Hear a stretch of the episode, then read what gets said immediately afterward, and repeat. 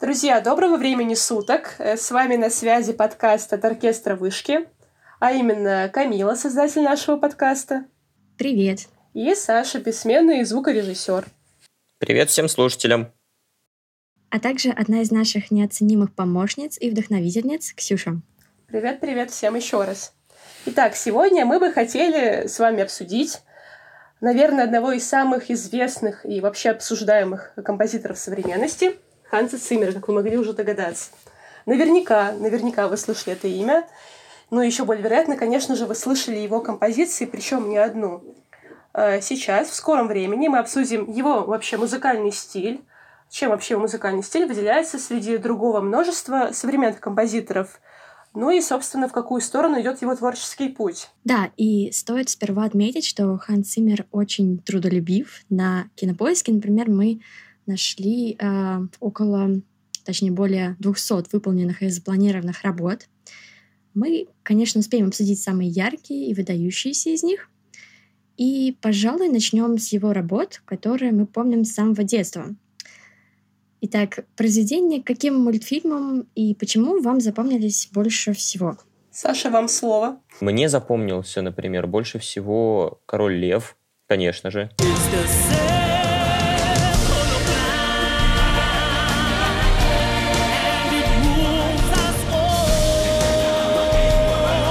Спирит, душа прерий, запомнился.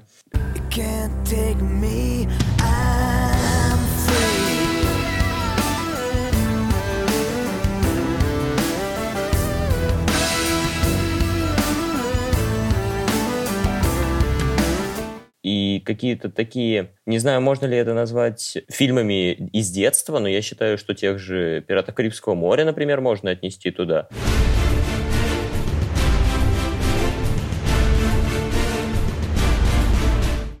Плюс, конечно же, такие мультфильмы, как «Кунг-фу панда», «Мадагаскар».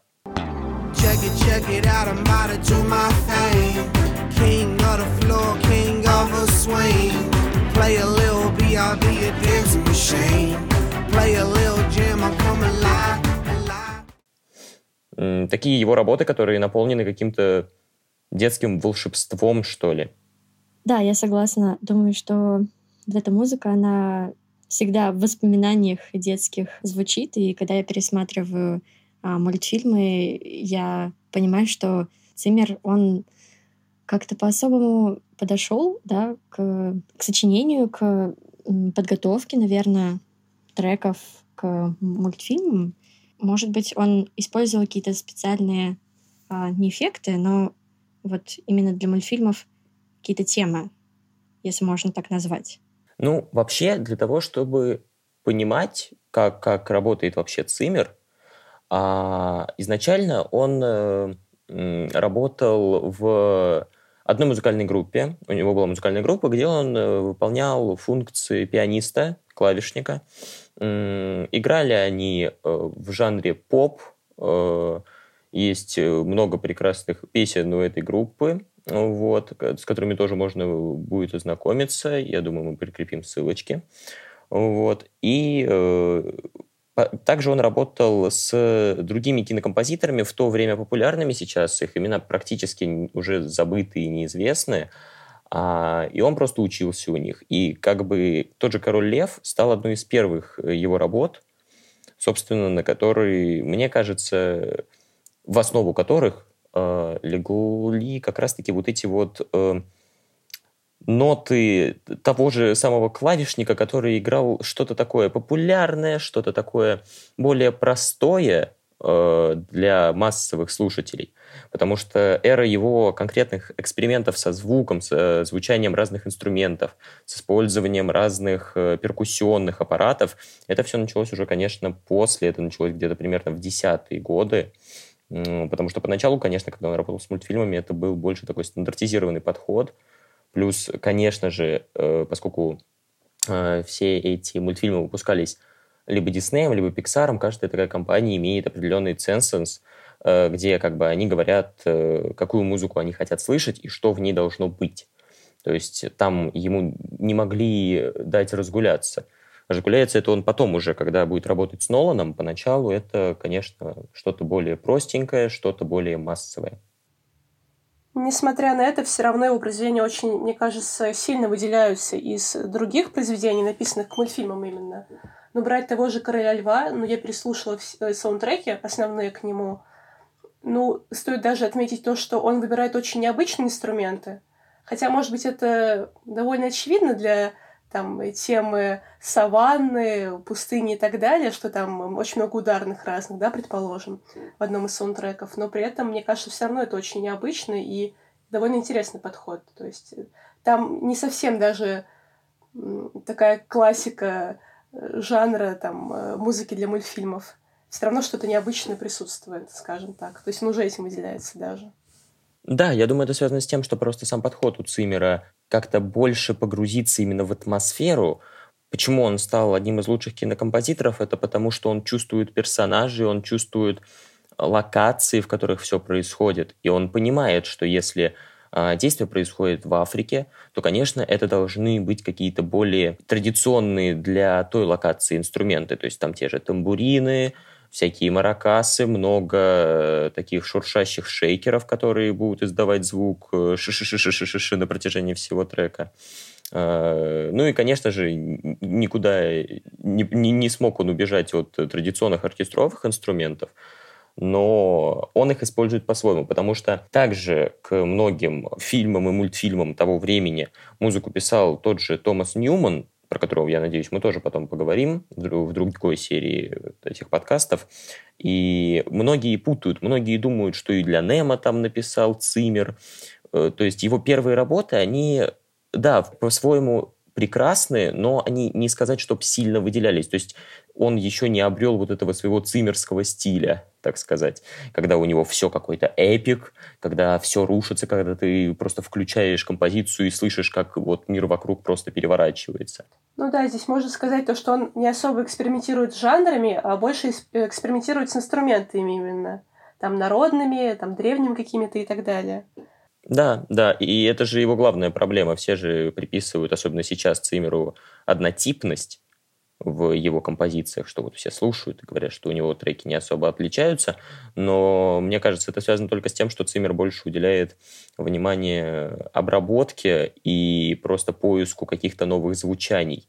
То есть э, он может, да, использовать все те же мелодии, как, например, было вот э, в фильме «Элизиум», где по факту там есть момент, где он полностью взял часть э, трека из э, «Пиратов Карибского моря».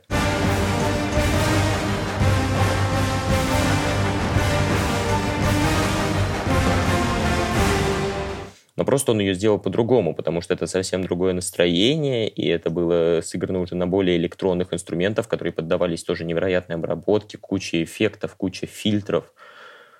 Э, но тема осталась та же, просто потому что мне кажется, что Циммер отнесся к этому фильму, что э, это такой же, это такие же пираты Карибского моря, просто немножко переместившиеся в будущее с какими-то современными проблемами и с современными темами. И поэтому он как раз-таки, мне кажется, иногда вместо того, чтобы размышлять о какой-то невероятной мелодии, больше старается размышлять о звуке, что тоже достаточно интересно.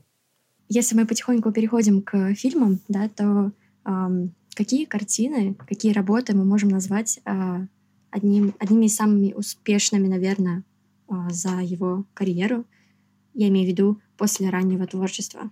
Начал бы я с Дюнкерка, потому что Дюнкерк это такой стал для него прорывной фильм,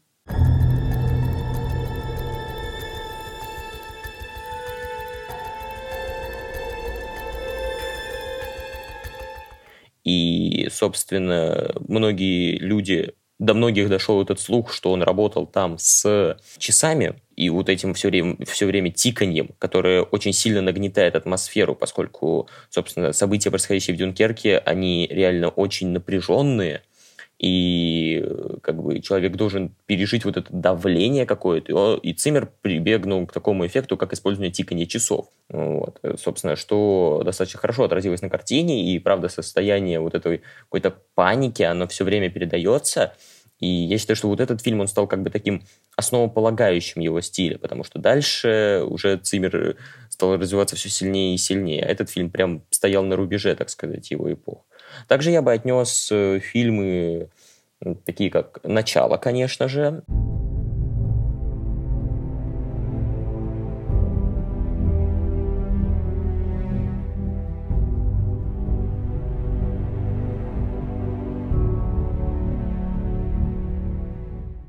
отнес бы туда «Интерстеллар».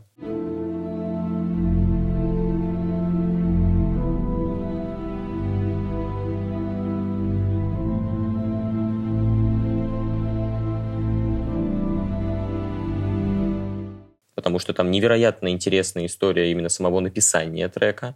«Темный рыцарь».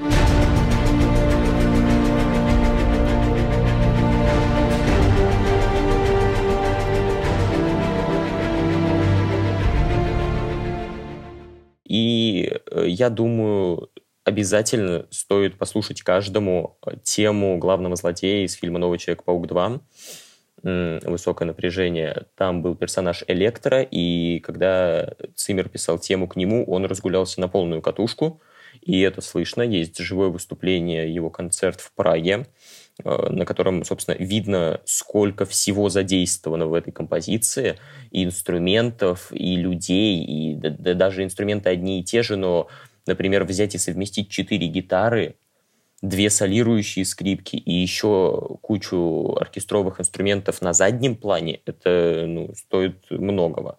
Особенно там нужно отметить работу с хором, которая была выполнена в этом треке.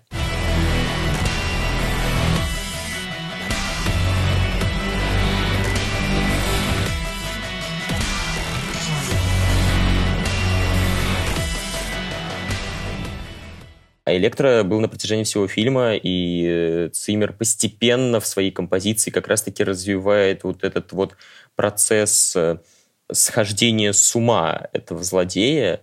То есть там, как я уже сказал, невероятная работа с голосом, там оркестр, э, который произносит слова из разряда «my enemy», «I'm going crazy» и так далее – и он это произносит шепотом, и этот шепот очень сильно обработан, и он, э, когда, ну, при просмотре фильма создается ощущение, что этот голос, он у тебя в голове. И ты понимаешь, что Электро, он тоже потихоньку сходит с ума, потому что этот шепот все нарастает, нарастает, нарастает, нарастает. И, собственно, в конце фильма, когда уже Электро просто начинает э, свое финальное сражение с Человеком-пауком, там, собственно, как раз-таки и подключаются гитары, и подключаются скрипки солирующие, и духовые инструменты, и, собственно, очень хорошо через вот этот хор он передал схождение с ума главного злодея, а через э, много электронных инструментов от синтезаторов до гитар он хорошо передал именно то, что это все-таки электро, и то есть что-то завязанное на электричестве, что-то связанное с энергией. И никто, я думаю, не будет спорить, что ничто из электронных инструментов не передает энергию лучше, чем электро электрогитара. Согласна. Там ведь еще такая работа была с мощностями вот этой музыки, с мощностями звука. То, что он то нарастает, то резко обрывается, то резко снова появляется. И это, правда, создает очень гнетущий, даже устрашающий эффект. Что я даже когда слушала в наушниках, я даже немного обомлела, мне кажется, от этой музыки, то, что даже без картинки не смотрела, честно говоря, этот фильм, но я уже могла себе представить примерно типаж, характер э, этого главного злодея. Это тоже многое значит. Да-да-да, так и есть. И мне еще понравилось, как там есть момент, когда там э, флейту он обрабатывает так, что она начинает звучать э, как голос кричащий. То есть там есть момент, когда там э, берутся ноты та-та-та. Это играется на флейте, но это выглядит как будто какой-то человек просто кричит. Как будто это крик беспомощности и в то же время какой-то силы. То есть вот это тоже очень интересный вопрос о том, как он это обрабатывает. Я думаю, многие музыканты стремятся порой к каким-то экспериментальным звучанием. Им, я думаю, многие берут за основу именно циммеровские композиции. И я сам, собственно, был в их числе и пытался как-то на слух опознать, что он использует, и пытался воспроизвести э, такое же звучание в своих композициях на некоторых инструментах.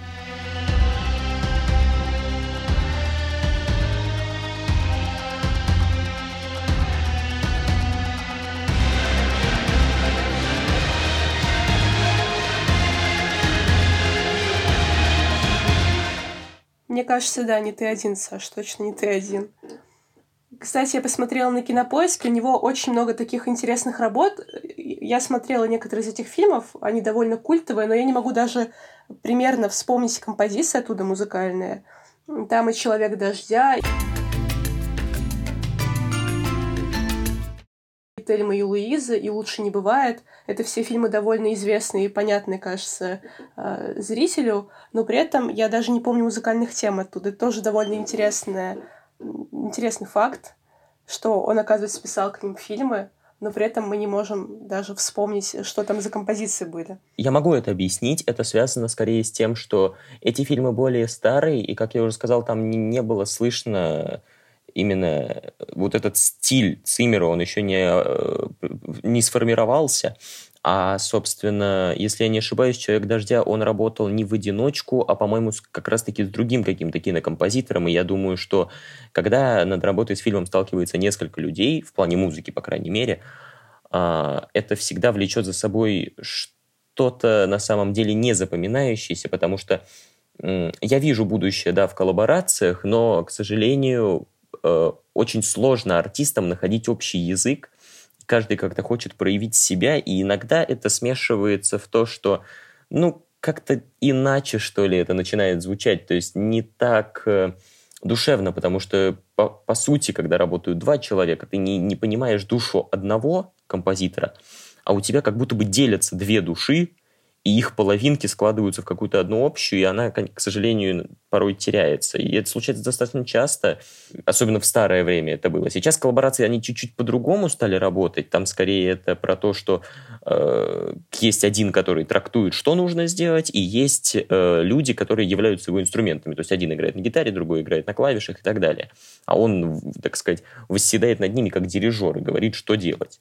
Ну, вот. Например, известный факт, что Циммер э, часто э, как-то старается искать людей на том же SoundCloud, далеко не популярной площадке, э, но он старается там искать исполнителей, он часто с ними собирается у себя на студии, он с ними устраивает джем-сессии, это импровизационные такие сессии, когда музыканты собираются и начинают что-то играть на разных инструментах. И последнее время вот э, Ханс Циммер увлекся синтезом, и, собственно, по-моему, он увлекается уже лет 10, вот, и он частенько устраивает вот такие вот импровизационные сессии, их можно найти э, именно коротенькие такие кусочки, можно найти на, на YouTube, например, э, есть прекрасное видео, где он со своим другом, они собираются практически каждые выходные, и он периодически вот приглашает туда также людей с SoundCloud, то есть как бы тут э, скорее про то, что э, все коллаборации, они оправданы и они хорошо работают, если ты сам подбираешь, с кем тебе работать.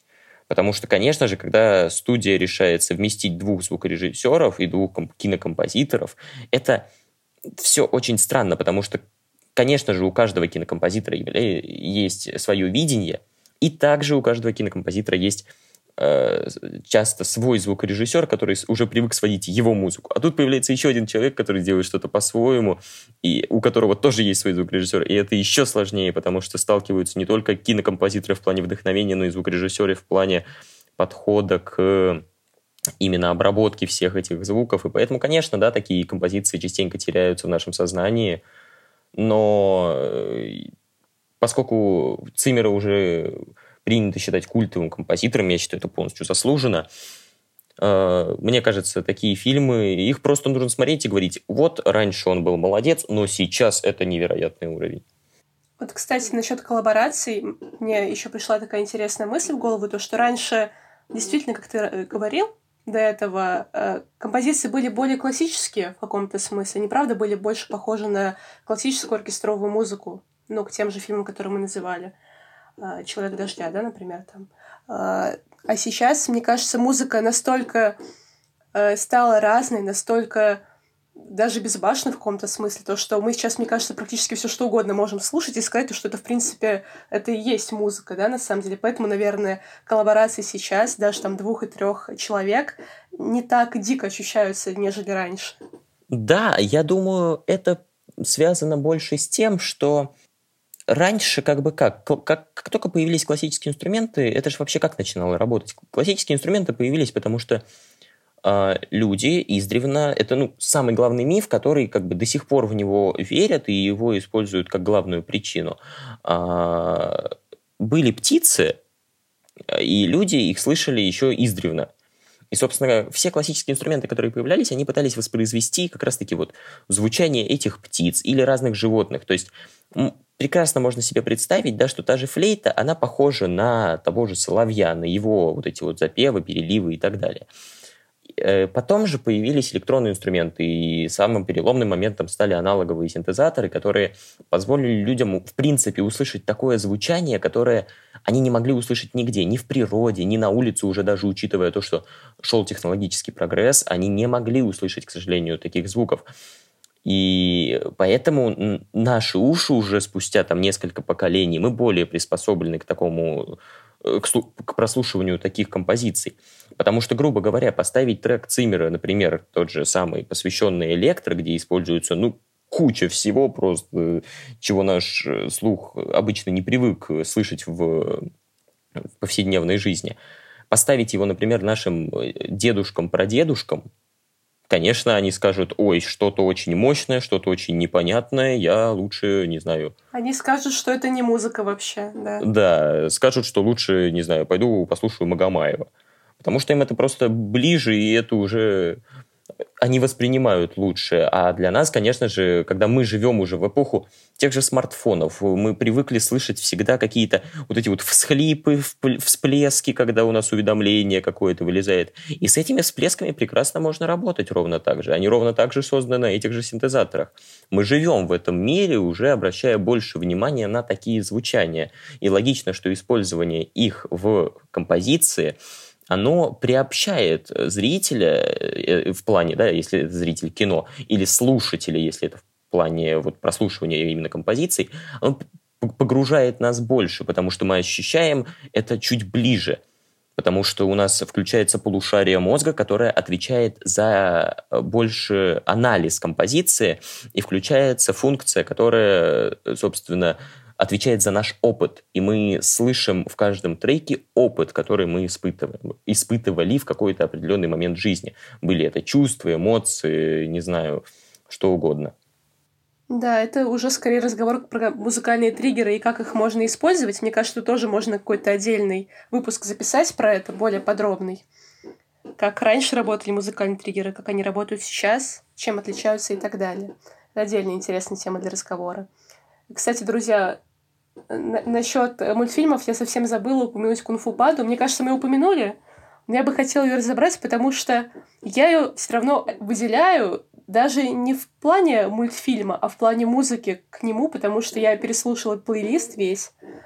И это просто превосходно, это замечательно, это настолько прекрасно, что мне кажется, это можно слушать просто так, знаете, отдельно от мультфильма, не смотря его совсем.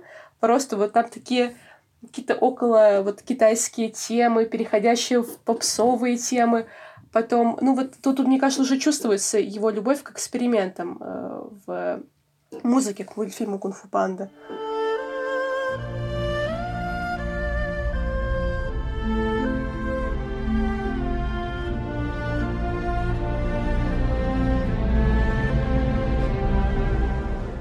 Вот здесь идет именно экспериментальная работа с жанрами, вот. И даже с характером мелодии. Она вначале может быть такая спокойная, потом вдруг энергичная, а потом даже какая-то лирическая.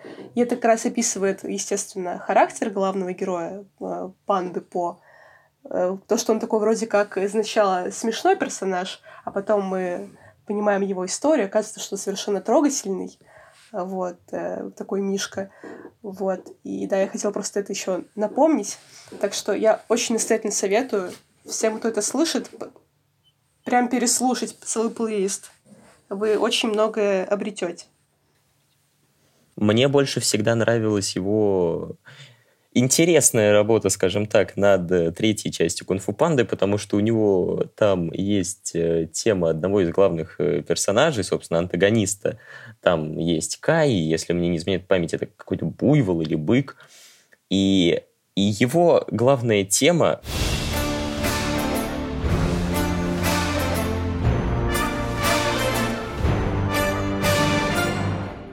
полностью звуч, ну, звучит один в один как трек Imagine Dragons I'm So Sorry.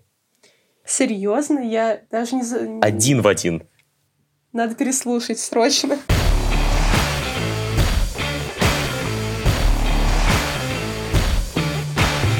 Она прям вот идентична, и мне интересно, то ли как-то это уже Циммер заимствовал немного авторские права у Imagine Dragons, либо он просто как бы услышал такой, о, классный мотив, мне понравилось, я использую. Потому что сделано, опять же, на других инструментах, но музыка, она просто реально украденного Imagine Dragons, мне кажется. Но, с другой стороны, я, конечно, тоже могу отметить, э, что работа над первой, по крайней мере, частью, это что-то уникальное. Та же тема Угвея, мне кажется, она разбивает сердце каждому ребенку, да и, собственно, и взрослому, если быть совсем честным, потому что, собственно, как э, Циммер использует японские лады, совмещая их с традиционными, уже привычными нам ладами. И, еще просто как-то это смешивает с вот этой вот атмосферой семейности, какой-то камерности, и просто это разрывает сердце всем, мне кажется.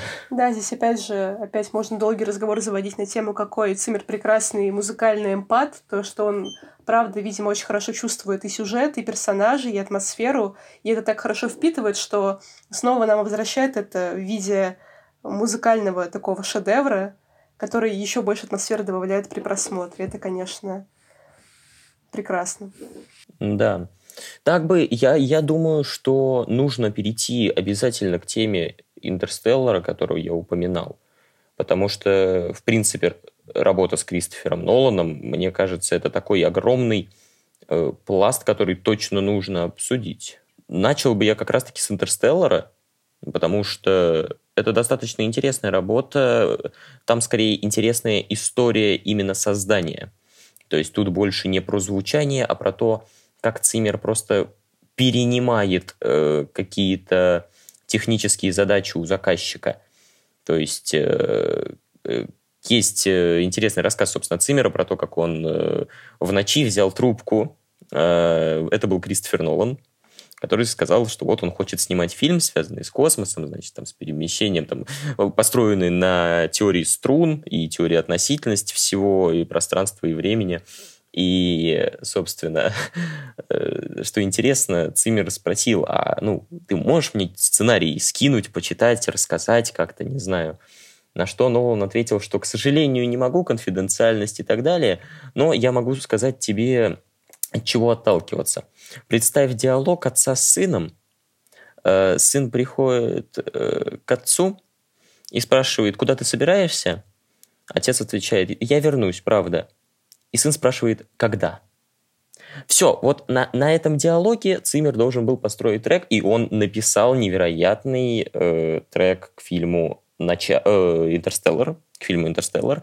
И, собственно, это была уникальная работа, потому что он рассказывал, что каждый раз он приклеивал к компьютеру, ставил себе на рабочий стол э, фотографию со своим ребенком и пытался понять эти чувства. Поэтому, мне кажется, он обратился к органу, который он не использовал больше ни в одной своей композиции. Мне кажется, именно здесь нужен был орган, потому что мы с детства привыкли, что орган, да, это, это больше про церковь. Церковь – это у нас какие-то традиции, семейные ценности, что-то такое ду- духовное, духовное наполнение нас изнутри. И мы с детства привыкли слышать этот орган, потому что, как правило, да, родители ведут своих детей еще в несознательном возрасте их крестить, они уже сталкиваются с этими органными мелодиями. И они в нас что-то пробуждают такое – душевное, что мы чувствуем какую-то связь и с божественным, и с семьей, и как-то вот ты правда ощущаешь всю вот эту вот боль, когда Мэтью МакКонахи сидит, э, плачет перед экраном, просматривая записи своей дочери, уже выросшей, уже переросшей его. И это трогает нас еще сильнее, мне кажется, именно за счет органа. Потому что, в принципе, он, там, там ничего больше и не надо. Там вот эти вот ноты, да, которые просто в какой-то момент ускоряются, и они начинают звучать еще энергичнее, хотя орган вообще никто не привык слышать энергичным в основном, да. И вот э, это создает какую-то такую тоже атмосферу. То есть это, да, отчасти больше про эмпатию, но тут также, мне кажется, про то, что как Цимер просто понимает э, того же Нолана, почему у них такой хороший тандем, потому что, мне кажется, они уже чувствуют друг друга. И во всех других, э, собственно, фильмах, и в «Темном рыцаре», и в «Начале» он точно попадает, точно попадает в то, что хочет Нолан. То есть в «Начале» он э, если рассматривать ту же композицию э, на которую, кстати, в 2020-м вышел очень хороший кавер э, вместе, если я не ошибаюсь, с Аланом Волкером.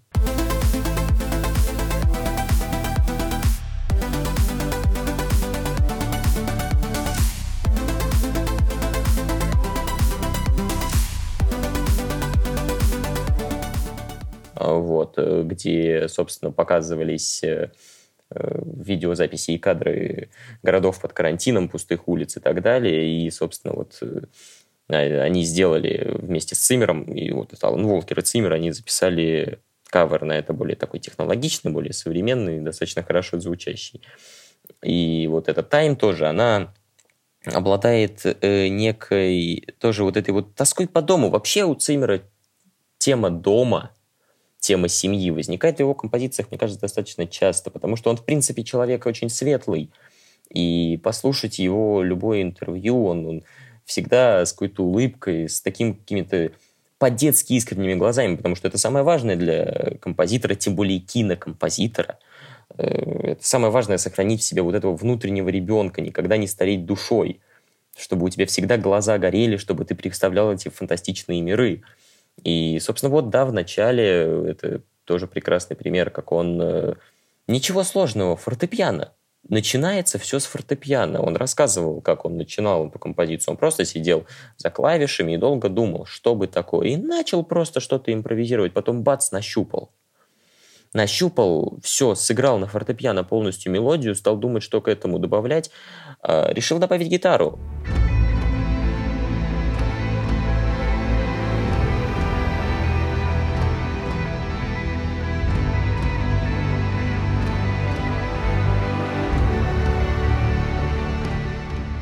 Но гитара электрическая, она звучит достаточно жестковато, поэтому он решил кинуть на нее много реверба, создать ей пространство, чтобы она звучала более мягко, более плавно и оставляла после себя такой небольшой конец, который э, будет еще как бы звучать чуть позже, чем ударили по струнам, который будет еще больше добавлять вот этого какого-то момента протяженности, какой-то вот игры со временем, вот этим всем. То есть Цимер очень хорошо в этом плане подходит к созданию треков и именно понимает, понимает то, что, то, что от него просят. Или, например, его прекрасная работа с Гаем Ричи над Шерлоком Холмсом.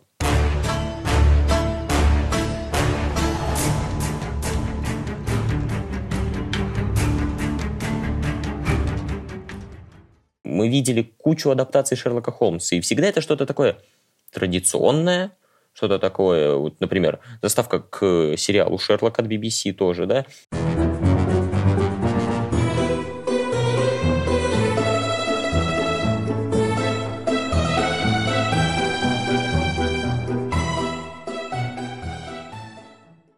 какие-то стандартные такие лондонские мотивы. Мне кажется, их можно вполне себе так называть, потому что как только начинает звучать это тун, тун, тун, тун, тудудун, ты сразу представляешь Лондон, ты сразу представляешь куда. Англию это вот сразу туда. Но Гай Ричи снял и Шерлока нестандартного, и музыка для него нужна была совершенно нестандартная. И Циммер с этим справился, потому что какие-то рваные, э, рваное звучание струнных, какая-то такая, она нагнетающая, такая тум-тум-тум-тум, то есть э, создающая ритм, вообще на струнных ритм э, делают нечасто.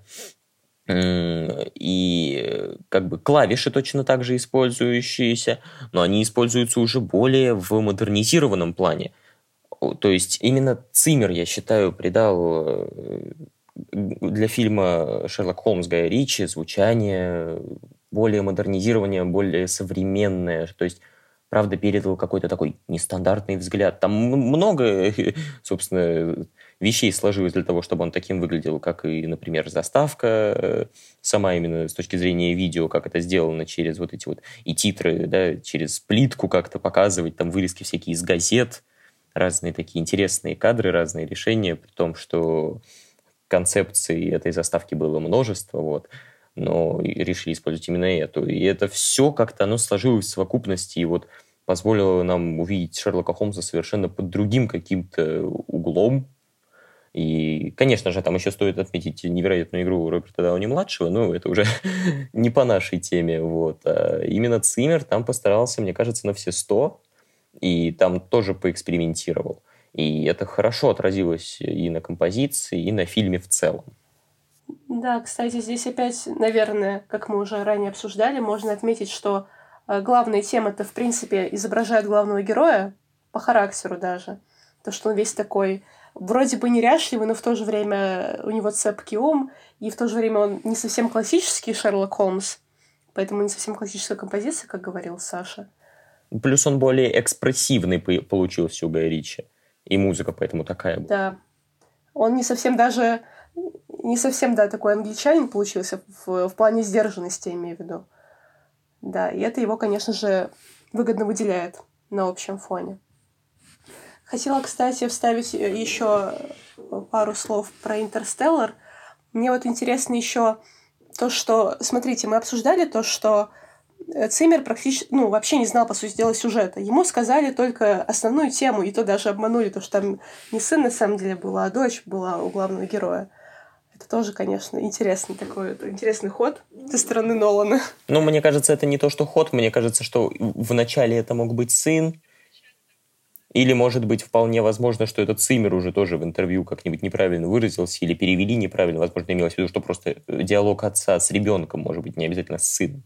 Это уже такие, мне кажется, нюансы. Я не думаю, что Нолан настолько это все продумал. Просто, может быть, он, насколько я помню, у Циммера как раз-таки просто сын, и, может быть, он как раз-таки ему, может быть, специально сказал, да, про сына, чтобы Циммер лучше прочувствовал. Возможно, да, кстати.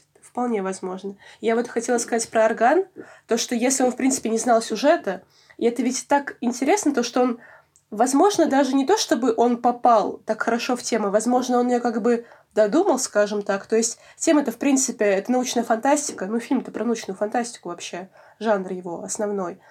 И, возможно, фильм стал намного человечнее, точнее, невозможно, так и есть, фильм стал намного человечнее от того, что вот как раз э, звуки органа нам напоминают э, и о религии, и то, что вообще орган такой инструмент, он так интересно звучит, что он такой добавляет э, как бы классического звучания в современность. То есть мы видим на экране там летящий в космос космический аппарат, а при этом слышим звуки органа. Это такой диссонанс, как бы показывает и диссонанс, мне кажется, нашего времени, то, что он так противоречиво и удивительно в нашу современную эпоху вообще, то, что он совмещает и религию, и науку, и при этом это не вызывает никаких таких чувств, э, как бы чувств отторжения, скажем так. Мы это все понимаем и принимаем спокойно.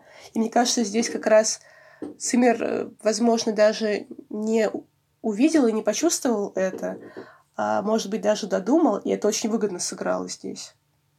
Вот такая мысль у меня была. Да, это, в принципе, логично, потому что что мы знаем про фильмы из жанра научной фантастики? Это что? Это космическая Одиссея, которую все считают, да, просто оплотом э, жанра современной, по крайней мере, фантастики.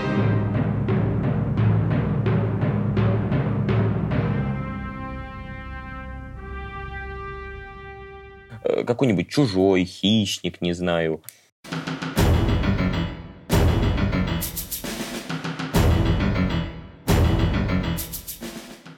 Та же тема к сериалу «Доктор Кто», которую, да, там модернизируют, мне кажется, с каждым сезоном уже просто там музыка, она все меняется и меняется.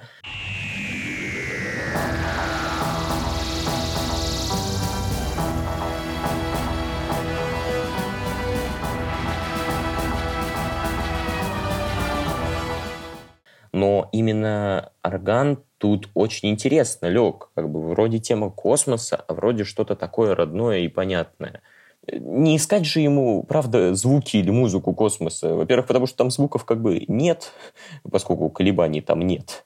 Вот. И, собственно, ему нужно было... Если бы ему сказали про космос, да, он бы скорее уже отошел от темы семьи больше в какую-то такую тему чего-то фантастического, чего-то нереального. А как раз-таки благодаря тому, что Нолан скрыл от него эту деталь, мне кажется, что он и как-то вот, не знаю, представил что-то более такое вот родное, что-то такое, правда, светлое и душевное – Потому что по факту что ясно из этого диалога? Что отец уходит. Куда отец уходит? Из семьи уходит. Может быть, это развод, может быть, это какая-то драма. Может быть, я не знаю, он уходит на войну, что-то такое более героическое. Как-то это нужно все в одном совместить. И, в принципе, суть-то тут одна, что он, он просто уходит. И для сына, или там для ребенка, да, если это все-таки был не сын, да, э, то для ребенка это всегда что-то такое, какая-то потеря. То есть это по-любому боль это боль и расставание, это очень тяжело переживать. Я думаю, все в какой-то момент жизни переживали что-то подобное э, по отношению не только к родителям, а в принципе к людям в нашей жизни. Опять же, тут э, мы воспринимаем просто это как-то, мы чувствуем именно вот эту вот трагедию, трагедию потери. Да, кстати, здесь вот интересно мне опять э, что пришло в голову, то, что потеря это ведь что-то, в принципе, бессрочное, по крайней мере, в нашей перспективе, потому что потеря это как бы навсегда, по сути дела. Даже когда мы не знаем, когда вернется, предположим, отец, да, все равно же мы мыслим так, что, скорее всего, никогда и не вернется. Поэтому, наверное, орган здесь так прекрасно вписался, потому что орган это что-то, опять-таки, отсылающее нас к вечному, к возвышенному, к такому бессрочному и э, константному, скажем так. В общем, отсюда можно сделать вывод, то, что Нолан-то, в принципе, э, э, написал, срежиссировал «Интерстеллар» не как научную фантастику, а как прежде всего драму личностную, семейную. И то, что было здесь важно не космос нам показать, а именно отношения э, отца и дочери. Ну да, и причем еще одно доказательство того, что он не пытался это особо космос показывать, это тот факт, что он э, сам заявлял, э, я до сих пор в это, если честно, слабо верю, потому что я просто не представляю реально, насколько он гениален, раз он это смог провернуть, если это правда так. Но Нолан утверждает, что в фильме «Интерстеллар» он не пользовался графикой. То есть все, что снято, снято в реальных условиях. То есть если еще там какие-то хождения по воде, и вот эти вот э, пребывания на других планетах я как-то могу себе представить, то как, например, он снимал, э, собственно, сами сцены там космического корабля в космосе, я не понимаю. Просто, правда, два гения, которые слились в невероятный тандем – Нолан, который постоянно экспериментирует и пытается что-то привнести новое в кино, какие-то раскрывать более такие научные теории, что-то из области физики. И, собственно, Циммер, который постоянно импровизирует, что-то пытается добиться тоже нового. И, кстати, тоже в плане физики, э, по факту, в своих э, композициях именно обращая больше внимания на звучание, на расстановку, так сказать, эхо, инструмента, когда он, э, не знаю, использует какой-нибудь дилей на гитаре, который создает эффект эха, и вот э, как там тоже он э, рассказывал, что он по-разному выставляет же всегда значение, как к нам будет возвращаться этот звук, через какой промежуток времени. И чуть ли не для начала он использует, по-моему, специально какой-то временной промежуток, который тоже связан с условиями фильма или это было в «Интерстелларе», вот, к сожалению, не вспомню где, но он точно это использовал, что у него звучание вот этого возвращающегося эха, оно было выставлено специально по времени, которое он обговаривал с Ноланом, э, которое было завязано тоже по факту в фильме. Ну, здесь да, опять-таки мне приходит такая мысль в голову, что, что Нолан, что Циммер, они как бы препарируют ту область искусства, в которой больше всего разбираются, что Циммер пытается переосмыслить звучание, жанры, инструменты, он как бы разбирает их на составляющие части и пытается собрать какой-то новый пазл. То же самое делает и Нолан. Он говорит, типа, смотрите, я снимаю невероятной красоты фильм, но при этом я сделаю это так сложно, что при этом вы будете все восхищаться. То есть я как бы разберу все это на составляющие части и соберу их по-новому, по-своему. Хотя вроде как жанр все тот же, драма все та же, и темы все те же, но при этом это выглядит совершенно по-новому, и совершенно свежо и красиво, естественно. Да, да, я полностью согласен с этим высказыванием. Это просто они вместе создают более такое, как это сейчас принято говорить, кино для умных, кино для каких-то таких не искусствоведов, но явно людей, которые ценят фильмы и ценят искусство в них. Вот, кстати, здесь можно заглянуть немного с другой стороны, чтобы мы не совсем хвалили и Нолана, и Циммера, да. Можно сказать то, что вообще есть же люди, которые, ну, естественно, есть. У всех есть люди, которые не очень любят творчество данного человека. Например, э, Нолана очень часто критикуют за то, что его фильмы нарочито пафосные, такие обо всем сразу и ни о чем при этом. Ну, я, конечно, с этими людьми не особо согласна, но, в принципе, если так подумать и извлечь из этого какую-то более содержательную вещь, то, в принципе, пафос, конечно, присутствует, но он здесь не то, чтобы мешает, скажем так. Пафос присутствует и в музыке Циммера, естественно. Она такая объемная, при этом довольно просто устроена, как кажется, да, обычному уху. Но при этом создает такой объем, такую многомерность, скажем так. В принципе, как и фильмы Нолана, которые, как э, разложи их на простой сюжет, ну, действительно, там, э, дочь прощается с отцом, с которым, возможно, никогда не увидится. В принципе, это все. А то же самое с темами у Циммера, ну, которая новая, имею в виду, конечно. Тема-то, в принципе, сама по себе проста, но при этом она обрастает такими сложными вещами, что становится невероятной. Здесь тоже они, наверное, поэтому совпали. Я к критике всегда отношусь э, позитивно, когда она обоснованная. То есть э, я помню, у меня была веселая ситуация, когда я возвращался в троллейбусе домой, и у меня разрядились мои наушники. Мне кажется, эту боль должен прочувствовать каждый. А, и пришлось слушать, что говорят люди вокруг. И как раз-таки, собственно, вышел довод. И вышел довод, и ехали две девушки, обсуждали, как одна другую спрашивает, как тебе фильм, а та говорит, ну, мне не понравилось. Она такая, ну, а почему? Она такая, ну, там этот Паттинсон в «Сумерках» играл, ну, вообще ни о чем. Ну, вот, вот такая критика, она странная. А, объективно странная, потому что я ее не понимаю. Но, конечно, критика должна быть, и я думаю, что Циммер часто тоже обращает внимание на критику в свою сторону, если она обоснована и если она правдива, потому что он сам не скрывает, собственно, того, что да, он порой не озадачивается тем, чтобы написать какую-то сложную мелодию именно с точки зрения да, вот, вот, просто развития, какой-то кульминации. Нет, он э, использует достаточно стандартные такие ходы, но, с другой стороны, в чем, мне кажется, его гениальность, что почему-то кроме него этого никто не использует. То есть, если мы возьмем любого другого кинокомпозитора, это всегда что-то такое, да, более мелодичное, более, более понятное, более традиционное. А у Цимера это что-то такое абстрактное, какое-то недостижимое. Он всегда старается прыгнуть выше своей головы. И мне кажется, что это связано с тем, что у него нет музыкального образования. То есть э, еще в детстве была веселая история, я еще своим родителям ее рассказывал, помню, что у Цимера э, мама, она преподаватель по фортепиано.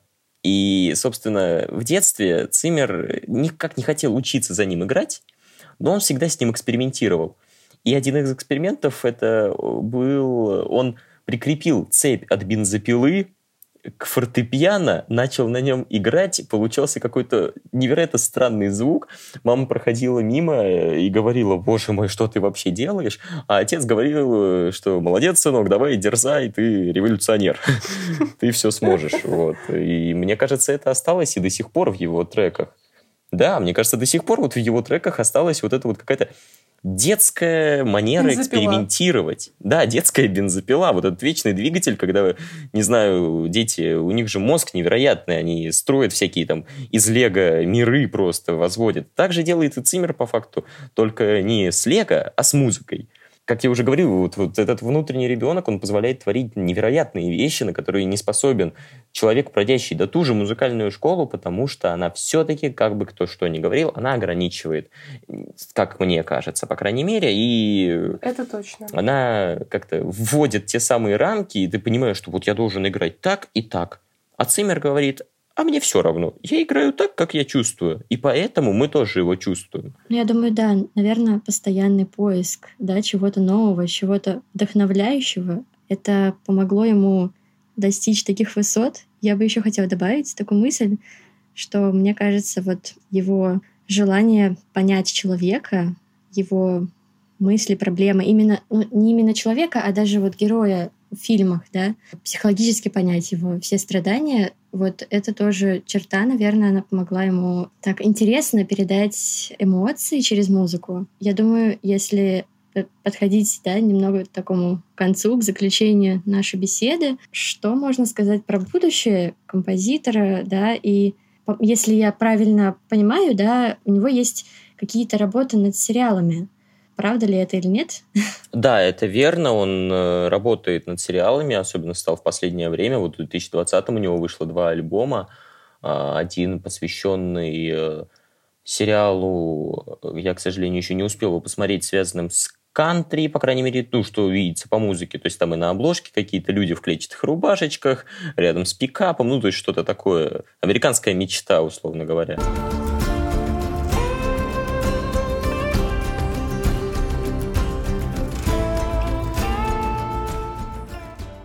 И еще один сериал, где, если честно, вообще непонятно по обложке, к сожалению, о чем он. Там какие-то огненные языки пламени по всем сторонам, какая-то деревянная табличка в середине, но звучит очень интересно.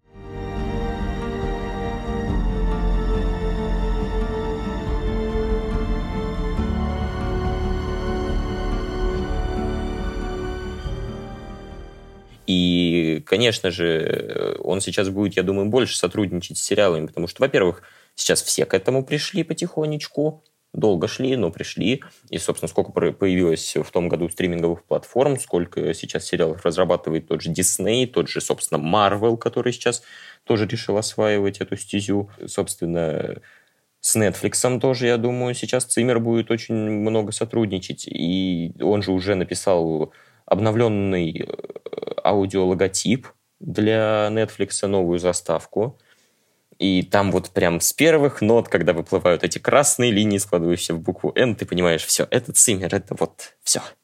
Потому что, опять же, он в своем стиле, что-то такое эпичное, что-то прям вот сейчас будет разрывающее.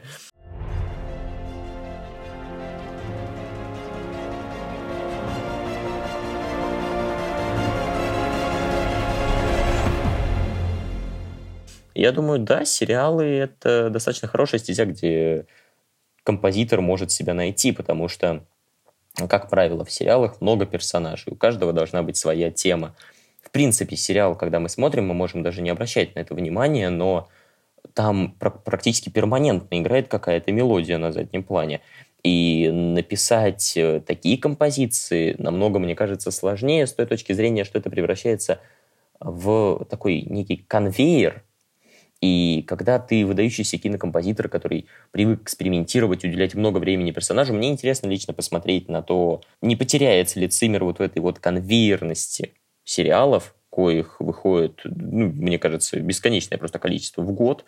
У него не будет, мне кажется, много времени прорабатывать каждую композицию, и что-то будет происходить такое, не знаю, более тиражированное. Вполне возможно, что это никак ему не помешает, и он просто будет ловить именно состояние сериала и дальше это передавать в каждой теме. Либо мы, по крайней мере, в плане сериалов потеряем одного из лучших кинокомпозиторов, и он все-таки поймет, что с кино им работать куда удобнее, куда проще. И этот жанр, мне кажется, именно как в плане кино, не сериалов, он никогда тоже не умрет, потому что выходят до сих пор фильмы, которые заставляют, мне кажется, общество радоваться и удивляться чему-то новому. И, собственно, скоро выходит «Дюна», которую, мне кажется, многие ждут, собственно, куда Циммер тоже в этот проект вписался. И вот э, уже вышел трек, самый главный, собственно, к фильму «Дюна». Звучит э, невероятно, как ты представляешь какое-то солнце, какую-то яркость.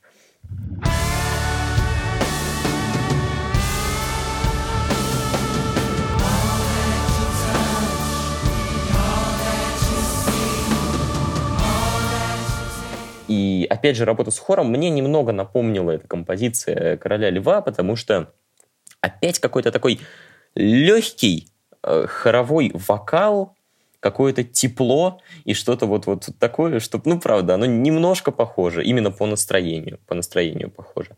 И я думаю, Циммер будет как-то пытаться играть на два фронта, и сериалы, и кино, и, собственно, с этим развиваться. Но мне также кажется, что Циммер сильно уже не разовьется, все-таки ему, по-моему, 66 а, или 67 уже лет. Не помню, к сожалению.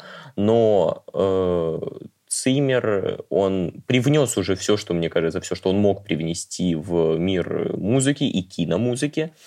И я думаю, что просто следующие кинокомпозиторы, они будут уже, основываясь на его работах, еще дальше идти, потому что сам Циммер с детства любил кино, но в его время это, собственно, было совершенно другое кино. И музыка там была либо простые оркестровки, либо какое-то минималистичное фортепиано, то есть что-то то, такое, что уже сейчас смотрится достаточно обыденно.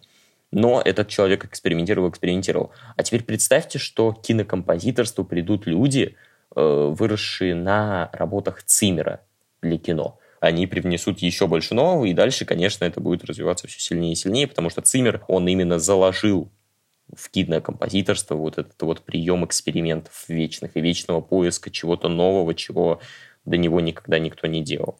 Ну, нам остается только ждать, что будет дальше. Мы можем только предполагать, как это уже сделал Саша. Но будем надеяться на то, что Цимеру будет нравиться участвовать в проектах именно сериальных, потому что сериалы тоже развиваются. И даже, мне кажется, быстрее, чем кино, потому что они более востребованы. Возможно, и музыка сериальная будет развиваться куда быстрее, кто знает. Ну что, друзья, мне кажется, мы все, что могли, по крайней мере, э, в наших рамках обсудили. Поэтому все пожелаем Цимеру новых невероятных творений, новых каких-то экспериментов. Вот. Э, мы были рады, что вы были с нами и слушали наш прекрасный подкаст. И увидимся в следующих выпусках, я думаю. Да, обязательно подписывайтесь на нас и слушайте на других платформах. Спасибо, что были с нами.